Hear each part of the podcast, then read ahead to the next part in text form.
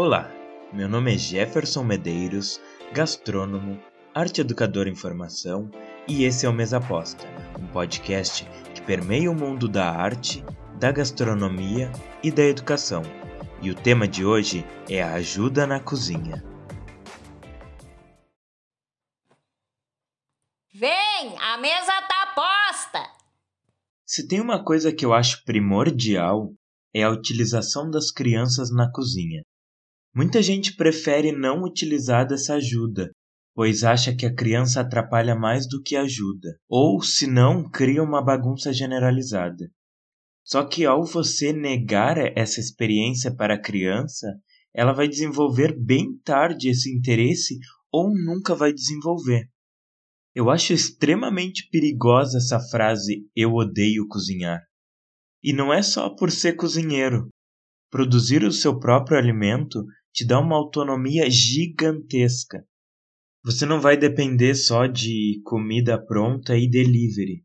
Na verdade, eu nem acho que quem só vive de delivery não tem autonomia na cozinha, mas eu acho sim que a pessoa não se importa muito com o que está comendo. Eu quero que as pessoas fiquem cientes que eu não sou daqueles que censuram o que elas estão comendo, dizendo que aquilo presta ou não. Até porque se eu adotar essa postura, eu vou estar quebrando a minha maior crença, que é a que a comida tem três pilares: o fator econômico, o fator afetivo e o fator nutricional. Eu não vou explorar eles agora, mas eu prometo que assim que passar o mês das crianças, eu explico direitinho sobre isso. Vamos ao tema que eu já enrolei demais. Só vale a pena lembrar que a gente está querendo que seu filho desenvolva laços mais profundos com você e com o que ele come. Então, nada de ficar xingando ele, dizendo que ele está fazendo errado. É um teste. Permita-se deixá-lo errar. Isso é um processo. Se persistir o erro, aí você conserta. Você não está treinando a sua criança para ser o novo Masterchef Júnior. Então não cobre demais dele. Uma coisa que as crianças têm paixão é quebrar ovos. Então pegue uma tigela e deixe os seus filhos quebrar todos os ovos da receita. Como ele está quebrando em um recipiente à parte, se cair qualquer casca, você retira e continua o preparo.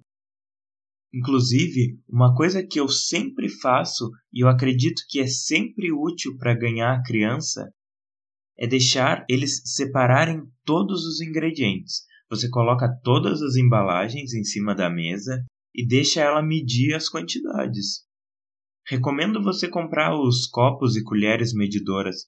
É bem baratinho nessas casas de aniversário, o antigo 1,99.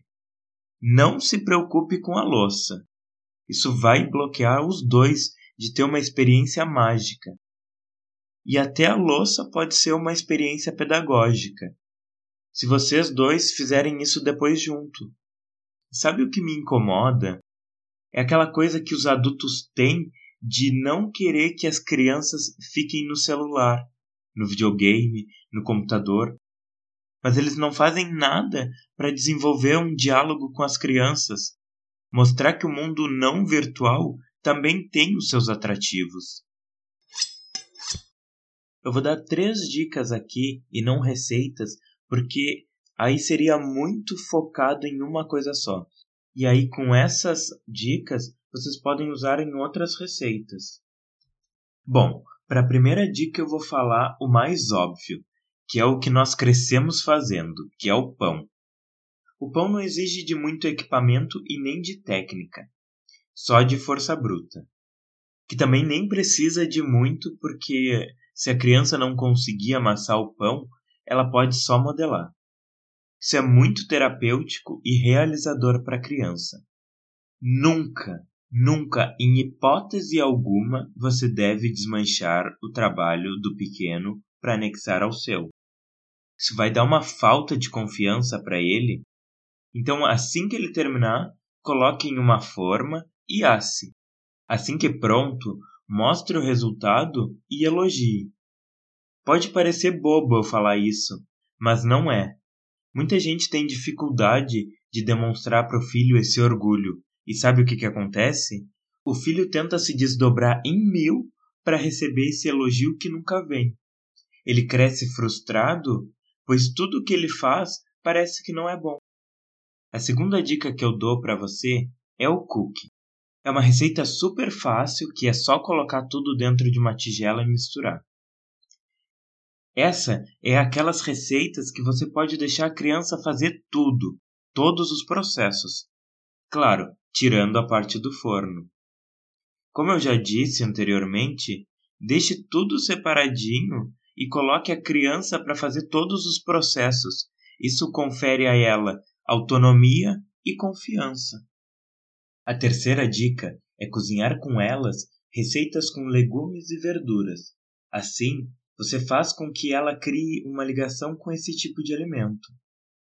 Explore os cheiros, pois o olfato é uma das ferramentas para criar memórias afetivas. Não tem como sentir um cheiro bom de alguma comida que você comia quando era pequeno e não lembrar do gosto dela. Explore muito o visual. Faça comidas coloridas. Use de ingredientes dos mais diversos para que o seu pequeno não cresça achando que só existe cebola e cenoura no mercado. E nunca parta do pressuposto de que a criança não vai gostar de alguma coisa. Você pode se surpreender. Se ela não gostar de um jeito, tente de outro. E se ela não gostar do outro, aí você deixa para lá. Nosso paladar está em constante evolução, então uma hora ela vai aprender a comer ou a gostar. Tem algumas receitinhas fáceis que eu disponibilizei lá no Instagram. Você pode conferir no perfil E aí Jeff. Eu vou deixar na descrição desse episódio uma matéria do site A Gazeta, que contém 13 dicas e receitas para cozinhar com as crianças. Vou deixar também o site da Nestlé, que tem diversas receitas e você pode escolher o que cabe dentro do seu orçamento. O site é bem organizadinho, é dividido por categorias. Assim que você escolhe a categoria, entra as receitas que estão classificadas por tempo de preparo e grau de dificuldade. Eu gostei bastante das receitas disponibilizadas por lá e dá uma boa ajuda para pensar nas refeições. Só é bom deixar explicado que, como é um site de uma marca, tudo vai estar escrito com os produtos daquela marca. Mas não é necessário fazer com eles. É bom falar isso porque nunca se sabe. Nos próximos episódios debateremos mais sobre esse tema e muito mais.